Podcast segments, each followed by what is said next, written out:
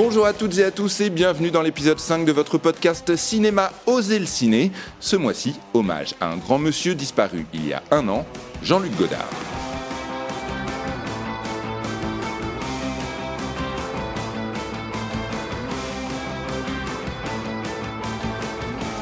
Il a fait partie de celles et ceux qui ont repoussé les limites esthétiques et narratives du 7e art.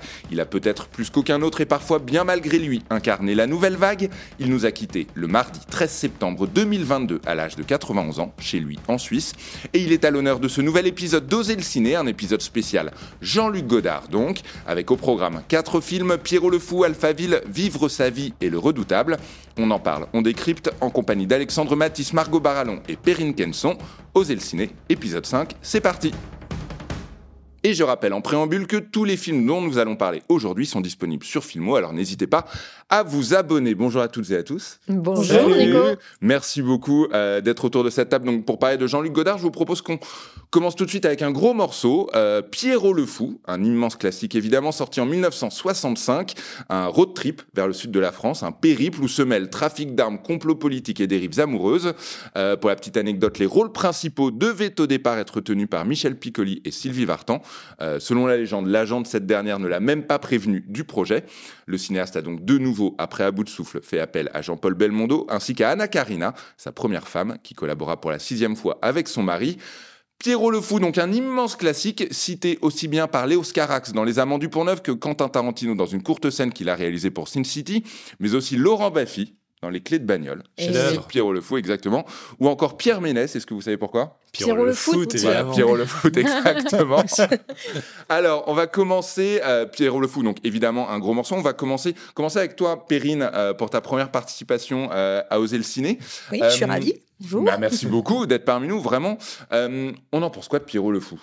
On en pense pas de Pierrot le fou. je vais mettre un peu dans la mare, c'est nul. Euh, non, en fait, pendant très longtemps, euh, je vais raconter ma vie, ça va être passionnant, mais j'avais fait une sorte de, blocage euh, Godard.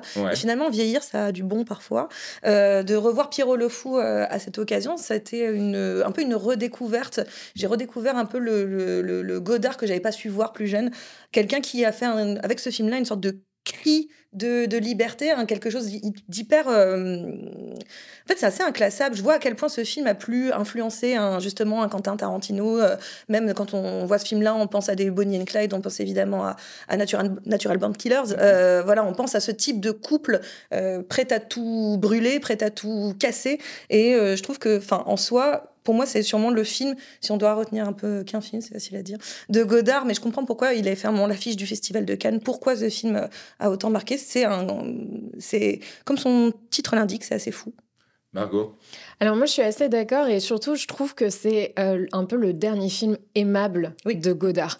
Godard c'est vraiment le mec brillant mais qui fait du cinéma pas aimable. Et là, c'est un peu le dernier film qui va faire la jonction entre sa première période et la suite, où il va vraiment tomber dans quelque chose de plus, euh, plus politique, plus réfléchi, euh, plus thésard un petit mhm. peu, euh, où vraiment il envisage son cinéma comme une, une manière de faire de la politique plus que comme quelque chose qui va déclencher l'émotion. Et ce que je trouve intéressant, c'est qu'en fait, cette dualité, elle est dans Pierrot le Fou, entre justement euh, le personnage de Ferdinand Pierrot le Fou mhm. et celui euh, de Marianne euh, jouée par Anna Karina où à un moment ils parlent et en fait ils se comprennent plus. Ils, se demandent ce qu'ils aiment et elle elle aime des choses très simples. Elle aime le, ciel les couleurs la vie. Et lui il lui parle du mouvement des choses enfin des trucs vraiment très très très abstraits.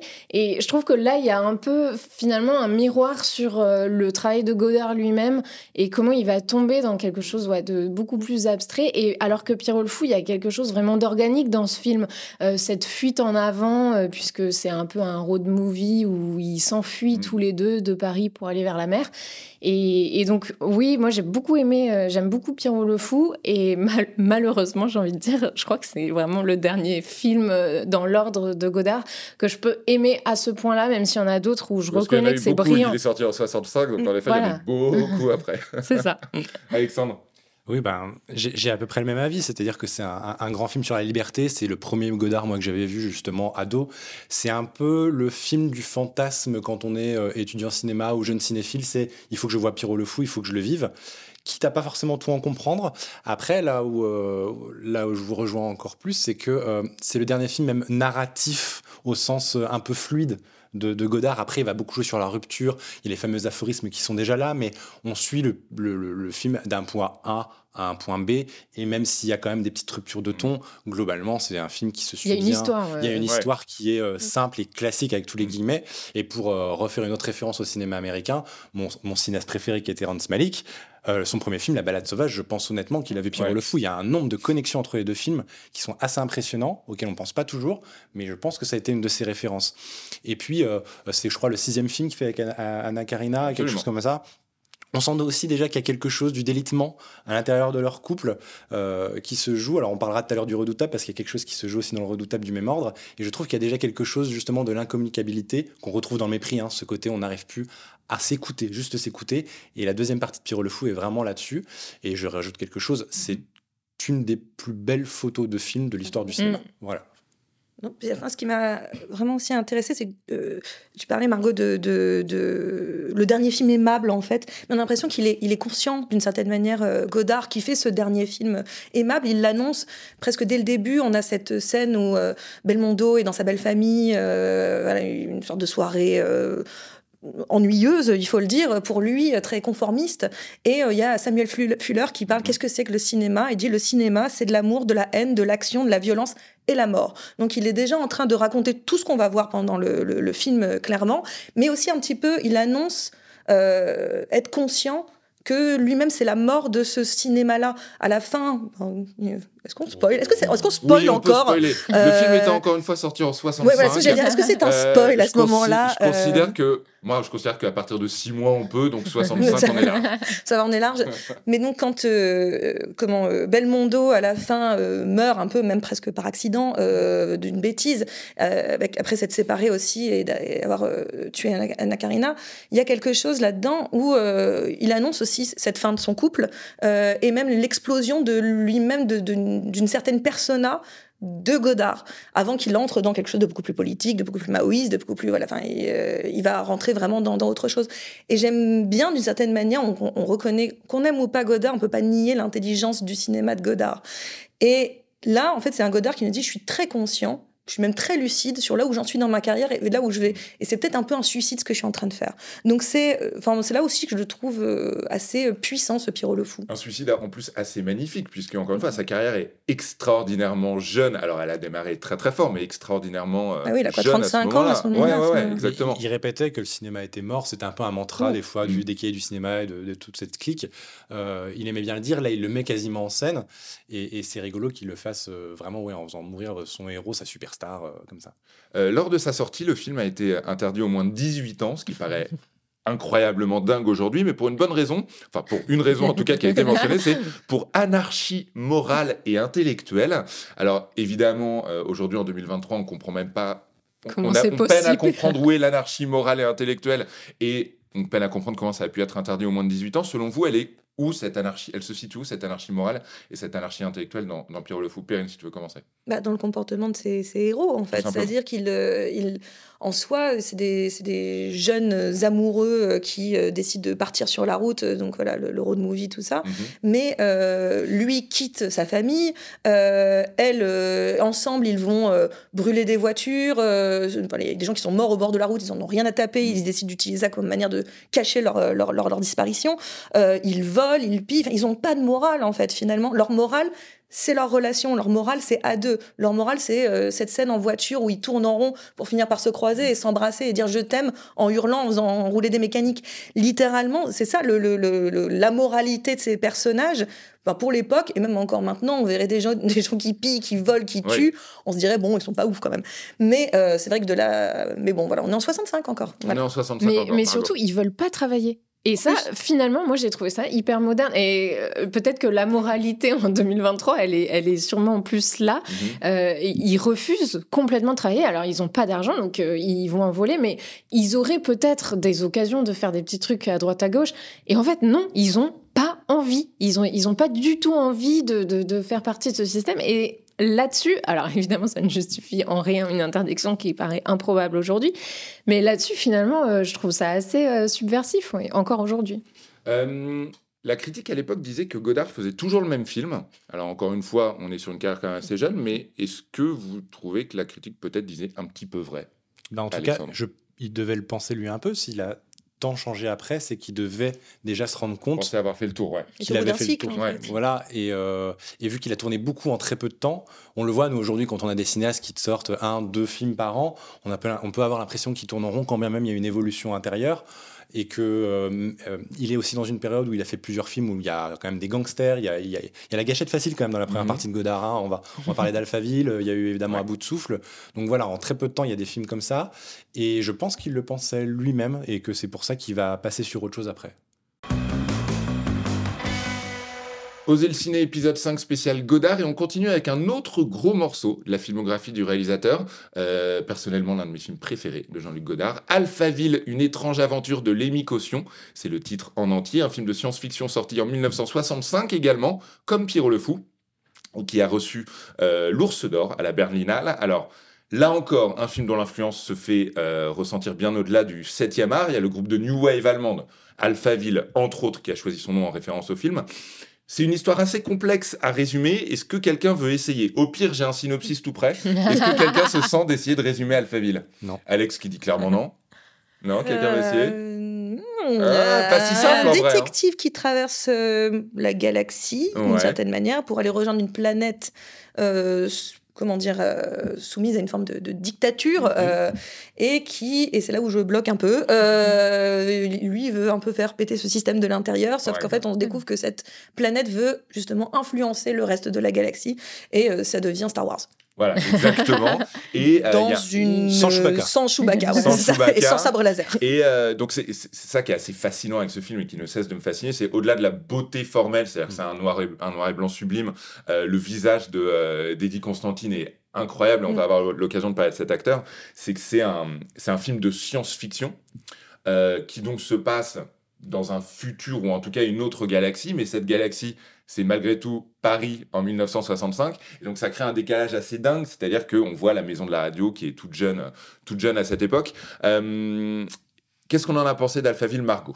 Alors moi j'ai beaucoup aimé, j'ai beaucoup aimé Tu l'avais déjà vu, tu le connaissais ou pas? Non, je le connaissais pas. Je l'ai découvert euh, pour euh, pour ce podcast. Et en fait, ce qui m'a euh, vraiment intrigué, intéressé, donc il y a effectivement ces décors, mais ça rejoint aussi le, le, fond en fait et la vision futuriste qu'il a.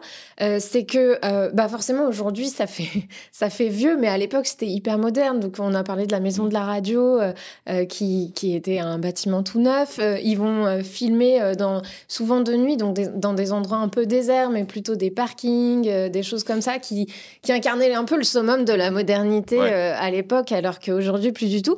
Mais surtout, ils ont une vision euh, du futur qui n'est que négative. C'est-à-dire que vraiment, en fait, là, l'aspect futuriste, c'est le fait que cette alpha-ville est gouvernée par une sorte de robot, le Alpha 60, c'est ça, qui, en fait, supprime les émotions des gens et on est dans la rationalité pure mais il n'y a aucune vision futuriste même d'un objet du quotidien qui pourrait faciliter la vie. En fait, vraiment, le, futur, c'est, ça n'est que totalitarisme et euh, fin du monde, en gros. Et alors moi, ça m'a rappelé euh, là-dessus, ça m'a rappelé Soleil Vert, qui est un autre film qui n'a pas grand chose à voir sauf là-dessus parce que Soleil Vert ça m'avait marqué euh, quand ils veulent téléphoner ils doivent encore courir vers des téléphones à fil accrochés au mur et on se dit peut-être que dans le futur il y en aura plus des fils. Enfin ils auraient pu et en fait non il y a aucun objet du quotidien qui pourrait être euh, un peu futuriste cool ou juste pratique. Il y a pas. C'est vraiment une vision euh, très noire et de toute façon Alphaville au-delà d'un film de science-fiction, c'est vraiment un film noir. Il y a, cette, toutes les figures du film noir s'y retrouvent. Bah, au travers, entre autres, d'Eddie Constantine, donc l'acteur qui avait déjà. Alors, qui avait déjà interprété euh, le personnage de Lémi Caution euh, dans plusieurs films avant. Euh, c'est un personnage assez intéressant qui a une carrière, il est avant tout chanteur, lui-même le dit, il était acteur un petit, bah, en gros pour, pour payer, les, payer les trades un peu par hasard pour nourrir sa famille. Et pourtant, et pourtant euh, Jean-Luc Godard avait déclaré qu'il ne voyait que lui pour incarner ce personnage. Est-ce que c'est un choix de casting étonnant de la part de Godard Alex? Euh, Moi, j'ai un rapport un peu particulier à cet acteur dans ce film, c'est que je trouve que Godard, il y a une phrasée, il y a une musique dans son écriture, mhm. d'accord? Un peu comme euh, Michel Audiard, nos amis de Calmos avaient fait une super vidéo un jour où ils expliquaient que quand Michel Audiard euh, écrivait pour des acteurs, ça collait plus ou moins bien. Et je trouve que Godard qui écrit pour lui, ça marche moyennement. Mais effectivement, c'est une gueule. Et il y a un autre élément dont on n'a pas encore parlé, qui est plus qu'un élément, c'est Anna Karina. Et Anna Karina, mhm. qui, elle, est l'actrice par excellence godardienne, qui a le phrasé par excellence godardien. Elle module légèrement sa manière de parler. Elle parle pas comme dans les autres films. Elle se colle un peu plus au rythme même d'Eddie Constantine. Et c'est la fusion des deux, j'y trouve, qui donne une rythmique, une poésie, euh, une couleur, même si c'est tout en noir et blanc, mais quelque chose d'un peu, d'un peu différent. Et c'est assez passionnant qu'il ait je ne sais pas s'il l'a fait consciemment, mais qu'il ait utilisé Anna Karina comme une sorte de, de, courroie de transmission de la parole comme ça. Et c'est ce qui fait ce, ce, mélange un peu miraculeux. Donc, je suis pas un grand fan, moi, de cet acteur de série B, très clairement, mais dans ce film-là, il se passe quelque chose de fascinant, et c'est pour ça que je préfère la deuxième partie, où on est beaucoup plus sur leurs relations, mm. etc. Ben. Euh, je suis désolée, Nico. Moi, c'est vrai que le, le, le, le film m'a pas. voilà, Alphaville. Alors, je l'ai découvert aussi. Je l'avais pas vu. Euh, je l'avais, je l'ai découvert là. Euh, en fait, il y, y, a deux choses. Pas aimé, tu veux dire J'ai pas. Non, en fait, je... Hmm, me suis ennuyée assez profondément. Mais euh, c'est-à-dire qu'il y, a deux choses qui sont passées. Il y a le, il y a le périne spectateur et le périne euh, euh, plus dans l'observation et la réflexion autour du film. Donc le périne spectateur s'est dit on s'en un tout petit peu quand même. c'est pas, pas inintéressant, mais je vois ce que tu fais. Mais c'est là, j'ai vu le début du Godard qu'on verra peut-être un peu plus tard. Mhm beaucoup plus intellectualisant euh, et euh, moins finalement, ce qui est pourtant tout le propos du film, le ressenti. Puisque tout le film est sur l'idée que justement on est dans cette dictature qui supprime les émotions, euh, supprime le ressenti, on est condamné à mort si on ressent. Et la Bible c'est un dictionnaire. Et la Bible est un dictionnaire. voilà, on est vraiment dans 1984, on sent mm. l'influence orwellienne chez, chez, Godard là-dedans. mais finalement son film lui-même ne provoque pas de ressenti du tout, il n'est que, que, que intellect. Mais c'est là où je trouve que c'est hyper intéressant. Le décalage, par exemple, euh, qu'on ressent maintenant, c'était futuriste en 65. Mais en fait, finalement, moi, ce rétro-futurisme fonctionne pour moi en 2023. Parce que ce qui me montre de Paris, bah, cette maison de la radio, etc., du 65, c'est quelque chose que je connais pas non plus. Donc pour moi, ça me paraît complètement, euh, euh, complètement fou. Cette non-recherche absolue de justement de se projeter dans le futur avec des objets qu'on pourrait inventer, bah, c'est presque ce refus-là bah, ça dit quelque chose finalement euh, de, de, de, très futuriste en mhm. soi. Pour moi, le futur n'est que ne passe que par les idées, ne passe pas tellement par les objets. Et euh, en soi, je vois en quoi un film comme Alphaville a une influence monstrueuse sur la. En fait, je crois que j'ai un peu découvert à quel point pourquoi Godard avait une telle influence. Ouais, bravo, bravo, bienvenue Perrine euh, en 2023. mais euh, mais là, je vois évidemment, je vois du, du, Blade Runner, ce côté dystopique en effet où il y a rien de positif dans le futur. Mais c'est bon, les débuts des années 2010, 2010 pardon, et le tout la, toute la littérature young adulte dystopique doit beaucoup à Alphaville.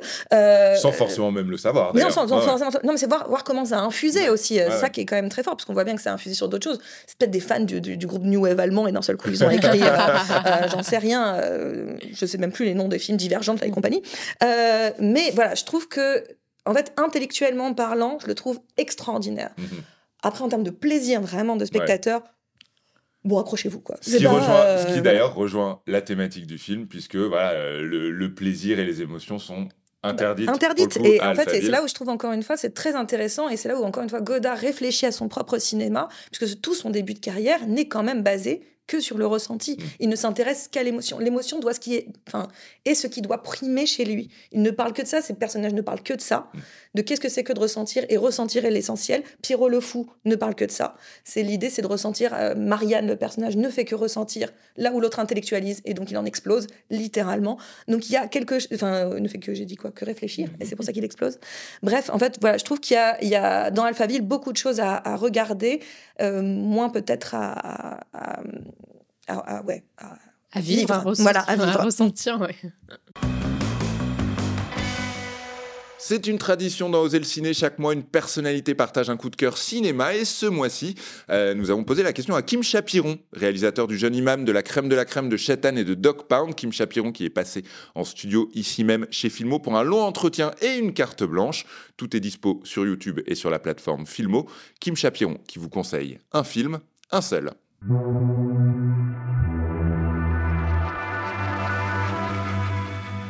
Alors, euh, j'ai choisi Notre jour viendra, déjà parce que c'est un, film que j'adore de mon frère Romain Gavras, avec qui j'ai commencé euh, le collectif Courtrage Mai en 1994. Et avec euh, ce film qu'on a co-réalisé tous les deux, Minot, qui s'appelle Paradoxe perdu. Que personne ne verra jamais. Nos, amis, nos femmes, nos enfants l'ont jamais vu. Ça reste un, mythe fondateur du collectif Courtrage Mai. et donc, Notre jour viendra, j'adore ce film parce que c'est un premier film et dans les premiers films, il y a toujours une magie incroyable qui s'opère. Olivier Barthélémy et Vincent Cassel, euh, qui, euh, qui étaient aussi dans Chétane. Il y, a, il, y a, il y a, toute ma famille, tous mes amis. Je trouve que Romain a, a, comment, a réussi à, à se raconter, lui, euh, d'une manière assez sublime, dans cet absurde, cette violence, cet humour et puis cette esthétique qui lui est chère. Et avec une soundtrack fabuleuse de Sébastien, euh, j'ai un petit guest star dedans, je fais dans un petit guest star, je vous laisse le découvrir, où je suis un gothique qui joue à Call of Duty ou je sais plus quoi. Ou... Et euh, donc voilà, c'est un film, c'est euh, c'est un film de, de, famille.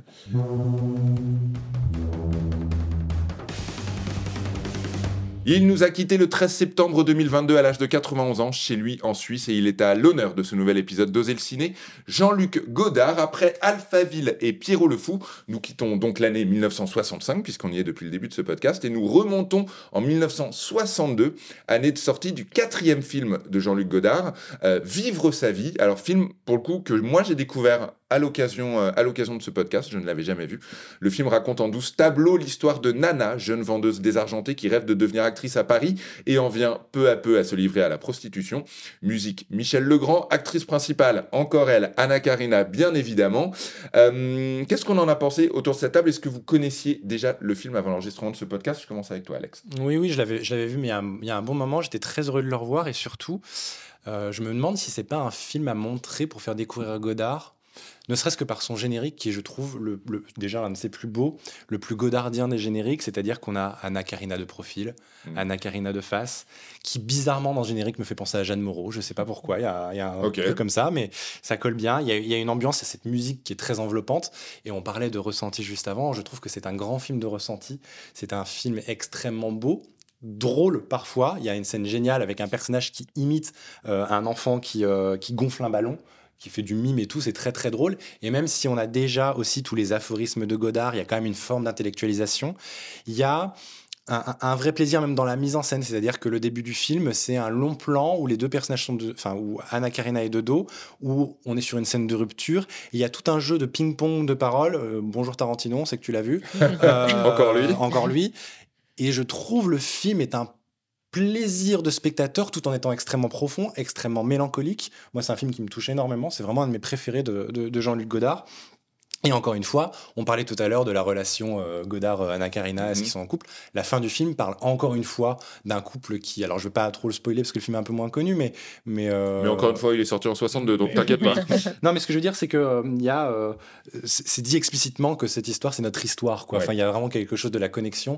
Donc voilà, c'est un film qui me touche énormément. Margot. Mais je suis assez d'accord. et Je trouve, bon, déjà le sujet lui-même est peut-être plus intimiste aussi, et il y a vraiment. Euh, alors, Anna Karina, dans ce film, alors, moi, je la trouve magnifique dans tous les films euh, de Godard, y compris. Donc Pierre Fou, ils étaient quand même déjà séparés, ce qui d'ailleurs était parfois un peu compliqué à gérer sur le tournage. Mais, là, vraiment, dans Vivre sa vie, et je trouve qu'il a une façon de la filmer avec amour, de, soigner sa lumière. C'est aussi un film en noir et blanc, mais on la voit souvent euh, de profil. Il arrive vraiment, euh, avec l'éclairage, à redessiner le visage de cette femme qu'il aime. Je trouve que tout ça, ça se sent énormément à l'image. Et puis, bon, il abandonne jamais euh, le, fait d'intellectualiser un peu. Il y a vraiment euh, une morale un peu sartrienne à ce film. On est tous très responsables de tout ce qu'on fait et euh, rien ne nous arrive vraiment sans qu'on l'ait nous-mêmes complètement décidé. Mais ça n'empêche pas d'avoir voilà une, vision très mélancolique de, de, cette femme qui arrive pas vraiment à gérer sa vie, à vivre sa vie comme elle l'entendrait, et qui va faire des choix euh, qui qui sont les siens, mais qui, qui, euh, prêtent à voilà, Exactement. Ah, je trouve que c'est absolument bouleversant comme film en fait. Le vrai... déjà Non, pareil, je le découvre. Non, vraiment, quand j'ai dit que j'ai fait un blocage euh, Godard à la fac, j'ai vraiment arrêté Godard. donc, et, et, en plus, Godard, déjà, c'est une filmographie extrêmement riche. Et puis, c'est un nom qui symbolise tellement et qui euh, voilà c'est intimidant des fois il y, a, il y, a des noms comme ça Tarkovsky il y a des comme ça c'est un peu intimidant et puis bah, Godard comme Tarkovsky sont devenus euh, malheureusement et à tort évidemment mais des noms un peu clichés pour ciné chiant et c'est vrai que parfois on peut faire c'était pas seulement côté ciné chiant c'était que j'ai l'impression qu'il fallait à la fac citer Godard à peu près toutes les deux phrases et qu'au bout d'un moment j'ai fait ma rebelle en carton et j'ai dit bah non je vais euh, je vais juste moi Godard j'arrête quoi. Enfin c'était ma grève à moi. c'était mon mai 68 à moi toute seule. Mais euh, on, était un, mais on était un, mais on était bruyant. Mais le et, euh, voilà, donc en fait, je, encore une fois, je suis très contente de vieillir un peu et de, et de, et de redécouvrir parce que là, vraiment, Anna Karina, euh, tu disais Margot, mais elle est, elle est euh, je ne la réduis pas à son physique, elle est absolument sublime dans ce film. Elle est la manière dont il la filme, ça crie l'amour à tous les endroits. Je pense que c'est aussi un film, tu disais, pour, à faire découvrir euh, pour, euh, pour, pour, ceux qui veulent découvrir Godard, en fait, voilà. Mais moi, je pense que c'est même un film à mettre, à forcer pour le coup les étudiants à regarder en école de cinéma, parce mm. que c'est une un cours de cinoche en permanence. Il y a une multiplication d'idées de mise en scène, une multiplication de plans, de, de coupes, de rien que cette scène au début de discussion sur la rupture, euh, filmée de dos, où on, voit à peine dans un reflet le visage de, de Anna Karina, mais en même temps, voilà, euh, ils sont de dos, mais cette rupture, c'est n'importe qui. Euh, c'est très très beau. Enfin, moi, je trouve qu'il y a une, voilà, il y a une, là où je disais, je reprochais à Alphaville finalement d'être trop sur la mise en scène et euh, enfin trop dans la pas justement pas aussi la mise en scène aussi mais trop dans la réflexion et pas assez dans l'émotion. Là c'est le film qui combine les deux mm. magnifiquement bien. Je trouve qu'il a même cette, cette femme avec la coupe garçonne une petite Louise Brooks à la française qui est quand même euh, très moderne en fait aussi euh, et pour son époque voilà et même encore maintenant. C'est une femme terriblement moderne. Il y a un côté très rougon macquart aussi hein, cette nana qui s'enfonce dans la dans la dans, dans une sorte de, de déchéance dans sa vie par choix et en même temps est-ce que ce choix il est volontaire ou aussi il est circonstancié? C'est ça qui est assez euh, assez beau. Je vois euh, tu disais oh, oui euh, comment Tarantino merci d'avoir vu le film. Mais aussi Joachim Trier merci d'avoir vu le film quand tu fais Julie en 12 chapitres. Oui, pour voilà c'est pas pour rien que c'est aussi un portrait en 12 tableaux de, de, de cette nana. Je trouve qu'ils ont le même objectif c'est-à-dire de montrer une femme qui est responsable de ses actes jusqu'au bout, euh, mais qui, mine de rien, cette responsabilité est circonstanciée. Mmh. Et ça, je trouve que euh, c'est aussi très intelligent et presque, en fait, un peu euh, assez féministe, j'ai envie de dire, en fait, de montrer cette femme-là. qui fait ses choix, mais ses choix sont forcément guidés par là où elle en est et, et aussi par la présence des hommes, parce qu'on regarde bien que finalement, finalement pardon, ce qui va décider beaucoup de ses choix, c'est sa, relation au, masculin. Et pour juste la relation masculine, il y a quelque chose de très joli qu'on retrouve dans Pierrot le Fou, que je trouve très beau. À un moment donné, elle rencontre le grand amour. Et ce grand amour, il parle jamais. C'est une discussion, l'amour n'a pas besoin de parole, c'est très beau. Le, film est très dialogué, mais ça, ça n'est pas dialogué. Et à un moment donné, dans Pierrot le Fou, euh, Marianne dit à, Ferdinand euh, dans sa chanson euh, sans que rien ne soit dit. Euh, enfin, je t'aime et je t'aimerai toujours. Quoi. Et il y a quelque chose où, en fait, en permanence, pour lui, qui est un grand bavard, qui est Godard, bah, d'un seul coup, le silence dit tout. Et, je trouve que dans Anna, dans Anna Karina, pas du tout. Dans Vivre sa vie. voilà. En, fait, en plus, depuis le début, j'ai pas dit Anna, Karinine et je suis assez fière de moi. parce que j'ai tendance à faire la, la, bourde en permanence. Mais je trouve que voilà, il y a quelque chose dans Vivre sa vie, pour moi, qui est l'essence de cette première partie de la carrière de Godard, euh, tout dans l'émotion et tout dans, ce regard posé sur cette femme. Euh, on entend une phrase dans, le film, euh, je vais vous la citer, c'est faire du cinéma et faire le tapin, c'est la même chose. Alors c'est un immense, énorme cliché que de dire qu'un film est un film avant tout sur le cinéma, bien évidemment. Mais, euh, mais on sait que voilà, Godard, euh, Godard ne s'est jamais privé de, citations, ne s'est jamais privé de clins d'œil. Euh, est-ce que vous diriez, donc je pose la question un peu bêtement, que ce film est aussi un film sur le cinéma? J'ai l'impression que c'est récurrent chez Godard. En mm. fait, euh, on parlait de Pierrot le Fou tout à l'heure et Perrine citait la scène où il rencontre le réalisateur Samuel Fuller qui lui explique, enfin, qui lui donne sa définition du cinéma. Euh, dans Le Mépris, euh, il y a Fritz Lang. Enfin, en fait, et dans, là, dans Vivre sa vie, elle va aussi au cinéma et c'est une scène que je trouve très belle. le personnage d'Anna Karina, Nana, donc, va au cinéma et elle regarde La Passion de Jeanne d'Arc de Dreyer, qui était un des réalisateurs préférés de Godard. Et, et d'ailleurs, on verra ce film aussi dans Le Redoutable. Je trouve ça assez intéressant. Mais et, donc oui, il y a du cinéma partout, une mise en abîme permanente chez, chez Godard. Et, et je trouve que cette mise en abîme là, à ce stade de sa carrière, elle est encore aimable elle le sera moins. je suis désolée, je reviens toujours à la même chose, mais euh, elle le sera moins après euh, quand il va passer sa vie à s'autociter et, à se regarder, à faire euh, ses autres, à faire regarder ses anciens films dans ses nouveaux films et où on a l'impression qu'il est tout le temps et qu'il réfléchit, il réfléchit trop, il réfléchit trop, beaucoup trop. Et paradoxalement, c'est vrai ce que tu dis et c'est un film où la, prostitution est vue avec une forme de tendresse et de pudeur. Et c'est un film qui, dans la manière de filmer notamment la nudité, à une scène près où on met une nudité un peu plus frontale, c'est très pudique, ça va se jouer sur des reflets, ça va se jouer sur des décadrages. Et ça, malgré tout, je trouve que c'est assez chouette parce que c'est pas si courant que ça, notamment dans le regard de certains réalisateurs mâles. Euh, ce film-là a une vraie douceur par rapport à ça, et y compris dans son rapport à la prostitution et à la nudité. On arrive à la fin de ce podcast spécial Godard et on termine avec un film non pas de lui mais sur lui, Le Redoutable de Michel Azanavicius, Le Redoutable sorti en 2017, l'adaptation d'un livre euh, que je n'ai pas lu, je l'avoue, qui s'appelle Un an après, Dan, euh, comment on dit, Viazemski, j'ai peur de mal le prononcer, Viazemski, paru, donc un livre paru en 2015. Euh, Jean-Luc Godard est incarné par Louis Garrel, que je trouve excellent dans le rôle casse-gueule, on peut le dire évidemment euh, dans le rôle de Godard, et le film est centré donc sur la période entre 67 et 69 et sa relation donc avec son épouse Anne Wiazemski. On est donc juste après justement Pierrot le Fou euh, et Alphaville. On en pense quoi du redoutable? Et j'ai noté noir sur blanc projet casse-gueule pour l'interrogation. Je pense que vous serez un petit peu tous d'accord avec ça. On va commencer. On en pense quoi du redoutable? Avec Perrine Tiens, allez, encore une fois.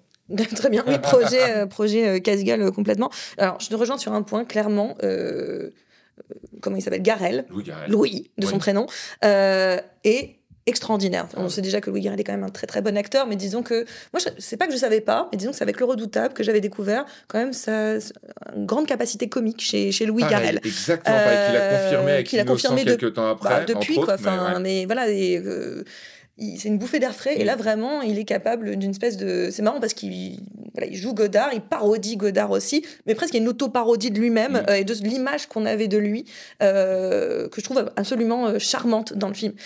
Après, oui, c'est un peu casse-gueule parce que on voit bien Zanavicius qui tu le perds. Tu, euh, on sent que Zanavicius est un cinéma qui soit tellement influencé euh, par Godard euh, plus que ça.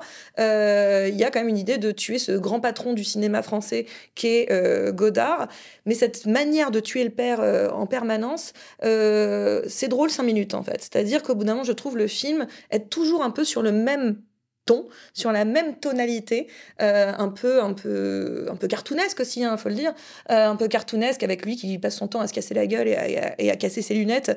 Euh, cette manière de dire que c'est le moment de transition dans la carrière aussi de Godard, qui est 67, 69, mhm. où vraiment il devient, ce qu'on parle depuis le début, cette partie moins aimable, mais aussi plus, plus, plus politique en fait, plus, voilà, frontalement politique. il se cherche en permanent, il passe son temps à dire je ne suis pas Godard le cinéma est mort, tout, tout l'emmerde en fait. Hein. on vient le voir, ça le fait chier. Enfin, tout, tout, le, tout le fait chier. C'est assez drôle, j'ai l'impression de me voir le matin. Mais sorti de ça, euh, je trouve, voilà, il y a un peu une, une, une récurrence comme ça dans le film qui, au bout d'un moment, moi, je trouve que ça tourne un tout petit peu en rond. tu veux dire que tu as l'impression qu'il peut-être il n'aime pas plus Godard que ça et qu'il avait envie de s'en moquer ou? C'est une, c'est une, une, moquerie euh, sympathique, c'est-à-dire qu'en fait, je trouve qu'à un moment donné, c'est une moquerie qui n'est pas aussi inspirée que Godard pourrait l'être. D'accord. Et donc, euh, et pourtant, j'aime beaucoup le cinéma de d'Azanavicius que je trouve mhm. justement euh, très très drôle et très voilà plutôt plutôt inspiré la plupart du temps. mais là, je trouve qu'en fait, on dirait que presque il est en voulant s'attaquer à cette, ce monstre, il est genre j'attaque mais Ouais, mais que d'une seule façon, quand même. Hein, euh, voilà, genre, euh, oui, non, mais, euh, mais on t'aime bien, quand même. Mais voilà, c'est, il y a un peu de, de, voilà, un petit peu de peur, j'ai l'impression. D'accord, Margot. Alors, moi, ben, moi, je suis pas d'accord. Moi, j'ai adoré ce film. J'ai, je l'avais adoré à sa sortie et je l'ai quand même revu parce que je sais qu'il s'est pas mal fait défoncer, donc je me suis dit peut-être que. Cible extrêmement facile, encore une fois. Voilà, Oui, oui, oui, certes. Et en fait, alors, et en même temps, je suis d'accord avec Perrine. C'est vrai que c'est un peu toujours la même chose, mais alors moi, ça m'a fait du début à la fin. Et, euh, et, je trouve que euh, déjà, il y a vraiment un art du pastiche chez Azanavicius qui est indéniable et qui est pour le coup, je trouve assez intelligent. Il arrive dans sa mise en scène à rappeler Godard, à montrer peut-être aussi euh, les, limites un peu de faire toujours la même chose, parce que si on le reconnaît direct, c'est peut-être qu'il en, a, il en a trop fait.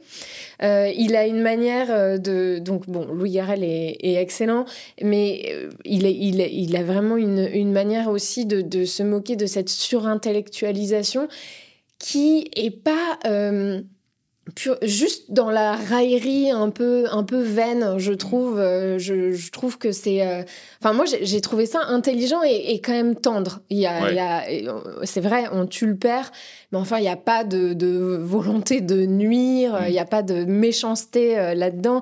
Le personnage de, de Godard reste quand même assez attachant. Et puis surtout il y a une histoire d'amour en fait enfin ou l'histoire plutôt de l'impossibilité d'un amour. Et où on voit finalement, et ça rappelle là aussi les thématiques des films de Godard, où on voit qu'en fait, un, un, mec qui intellectualise tout, tout le temps, ce n'est pas vivable. c'est Pierrot le fou, c'est le Pierrot le fou quoi. C'est exactement, il est, il est un peu son Pierrot le fou et, et là Anne Wiazemski, enfin le personnage d'Anne Wiazemski euh, devient vraiment la Marianne où elle est là. En fait, euh, moi j'ai épousé Godard, j'ai pas épousé euh, un, dirigeant maoïste. Il faut que ça s'arrête. Au bout d'un moment, il y a une scène très drôle où il lui fait un cunilingus et il s'arrête pour dire ah mais c'est quand même pas possible on est en mai 68 euh, que euh, les cinéastes aillent au festival de Cannes. Et elle a envie juste qu'ils continuent et qu'ils se taisent. Et moi ça moi ça m'a beaucoup fait rire. Et en même temps c'est un peu mélancolique là-dessus sur mhm. euh, sur l'impossibilité de, de, lier des liens. Parce que il y a une histoire d'amour mais il y a d'autres liens. L'impossibilité de lier des liens quand on est tout le temps en permanence en train de tout intellectualiser. Alex bah, moi, je suis un peu, je suis un peu d'accord avec Margot, sans, sans forcément crier au chef-d'œuvre. C'est-à-dire que je pense que c'était la seule manière de s'attaquer à Godard euh, au cinéma. C'est-à-dire que, alors déjà, je sais pas si Azanavicius a eu l'idée du film en entendant Louis Garrel des années avant imiter Godard, ah parce que c'est un truc qu'il faisait souvent en interview. Et, et, je sais pas si du coup il s'est dit, oh, faut que je trouve un truc à faire sur Godard. Mais parce que c'était quoi les deux autres options? C'était un, un, brûlant anti-Godard de quelqu'un qui déteste, une sorte de boomer euh, euh, qui aurait adoré le Figaro et compagnie, non. Euh, ça aurait, ou ça aurait été un film hommage, genre Oh, Godard, c'est trop bien, tous tes petits camarades de fac qui adoraient ça. Euh, ça aurait été, ça. Extrêmement, aurait été extrêmement crispant. Et là, je Ils seront dénoncés. Il, a l'angle qui est bon, c'est-à-dire qu'il a donc un livre de, de, de l'ex-femme de, Godard, donc en plus, il a, les, il a le matériau pour ça. il s'en amuse avec le pastiche. Il y a des choses, moi, qui me font hurler de rire, même dans les noms des chapitres, sauf qui peut les meubles, en hommage à Sauf qui peut la vue. Moi, ça me fait vraiment beaucoup rire.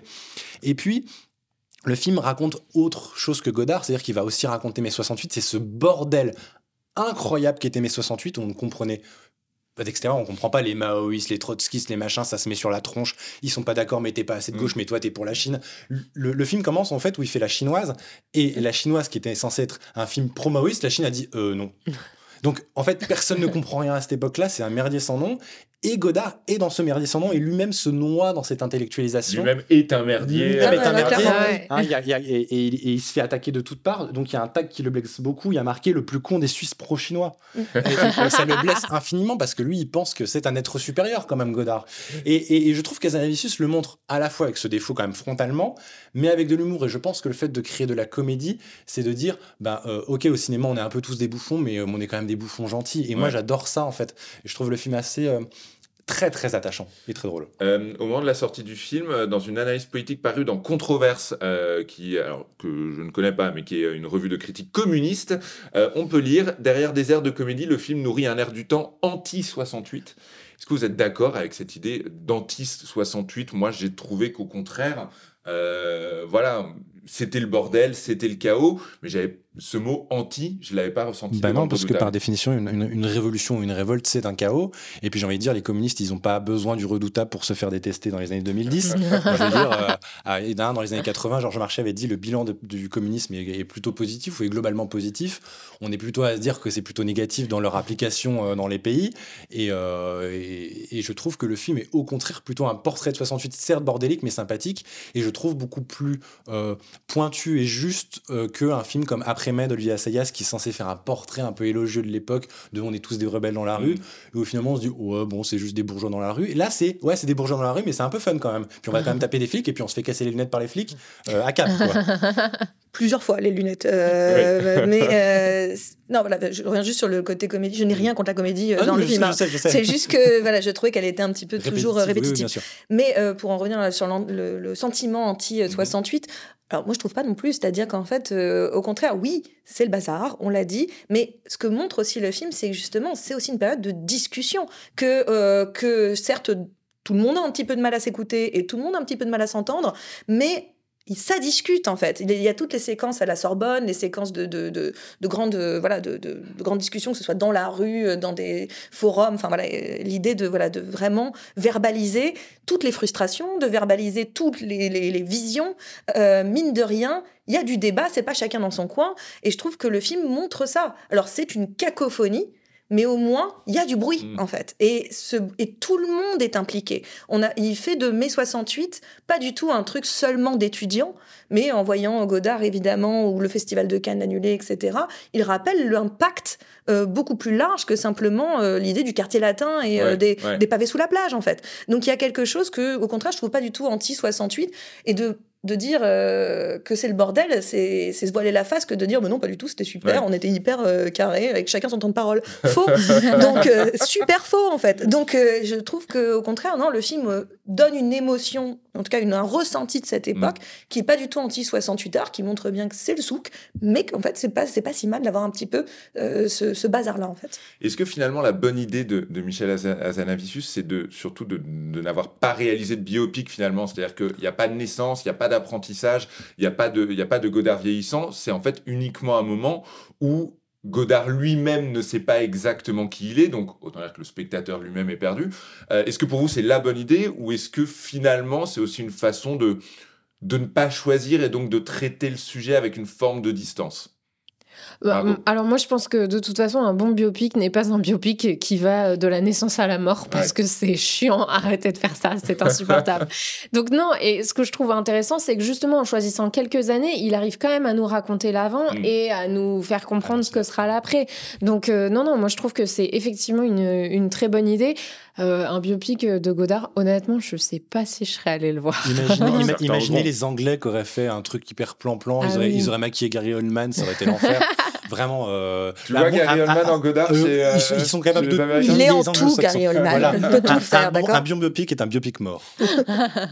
Et eh ben, ce sera le mot de la fin. Merci, merci beaucoup, les amis, d'être venus parler de Jean-Luc Godard. Donc, dans ce cinquième épisode d'Oser le ciné, même équipe, si vous le voulez bien, le mois prochain, pour parler nanar Oh yeah. Et je crois que vous avez déjà vu les films de la sélection. On est ravis on est ravis. on a souffert, on a souffert aussi. Euh, en attendant le cinéma de Jean-Luc Godard, tous les films dont nous venons de parler euh, sont dispo sur Filmo, cela va de soi. On se quitte avec la question rituelle, puisque ce podcast se nomme Oser le ciné. Euh, j'ai posé la question à Alexis Michalik. Quand a-t-il le plus osé dans sa carrière? Alexis Michalik, donc acteur, dramaturge, metteur en scène, scénariste, réalisateur et écrivain. Il est passé nous voir au studio. On lui a donc posé la question et on se quitte avec ses paroles. Gros bisous, bye bye Bah, premier festival d'Avignon, déjà, c'est quand même. Euh, j'ai tellement appris en, un été euh, l'idée de créer un spectacle et de partir un peu à l'aventure sans savoir du tout ce que c'était. Ça, c'était. Euh, ça, c'était ouais, c'était un, vrai bond en avant. Quoi. Il y a eu un truc où en, un mois, j'ai appris plus qu'en dix ans. Quoi. et au cinéma, bah, au cinéma, c'est bon, quoi. C'est la première, c'est la première fois. C'est ce truc que j'avais en tête depuis euh, tout le temps. Mais bon, j'avais, j'avais, je l'avais tellement en tête que, que, enfin bon, fallait juste oser le réaliser. Mais bon, euh, j'en avais envie, quoi. Euh, non, ça n'a pas été simple. Rien n'a été simple. Rien n'est jamais simple. Hein. En, création, tout est, tout est dur et de toute façon, personne créer, c'est venir faire quelque chose que personne ne vous a demandé de faire en fait. Euh, hein, jouer, c'est passer un casting et, si vous levez, bah, vous venez faire votre job. Euh, on vous dit, tu es, on vient te chercher à 8h30 du matin et on te ramène à 16h30. Tu apprends ces lignes. Et, voilà, c'est, on fait son job, quoi. Mmh. Euh, n'importe quel job du, sur le tournage, c'est un petit peu ça. C'est le réal qui lui dit, tu vas faire ça et faire ça. Mais par contre, le réal ou le scénariste, celui qui crée, en fait, ben, personne lui a rien demandé. C'est lui qui a dit, j'ai envie de créer. Donc, il faut déjà avoir euh, une certaine, euh, au moins une certaine folie ou une certaine, euh, un certain ego, c'est sûr, pour, prétendre que la chose qu'il a envie de raconter, elle mérite d'exister déjà. Ouais, donc déjà, c'est osé quand même. Déjà, c'est oser dire, voilà, j'ai envie de raconter une histoire et je pense qu'elle mérite d'être d'exister. Et moi, au début, quand j'ai commencé à être acteur, je croyais pas du tout en euh, le théâtre contemporain. C'est-à-dire que j'étais persuadé que ça ne servait à rien d'écrire pour le théâtre parce que euh, Shakespeare avait déjà existé. Donc, euh, contrairement au cinéma où, où on ne fait pas un Citizen Kane tous les ans, au théâtre, on monte des Shakespeare tout le temps, des Molières, des ceci, des cela. Donc, ça fait partie de nous, c'est un scénario habituel en fait.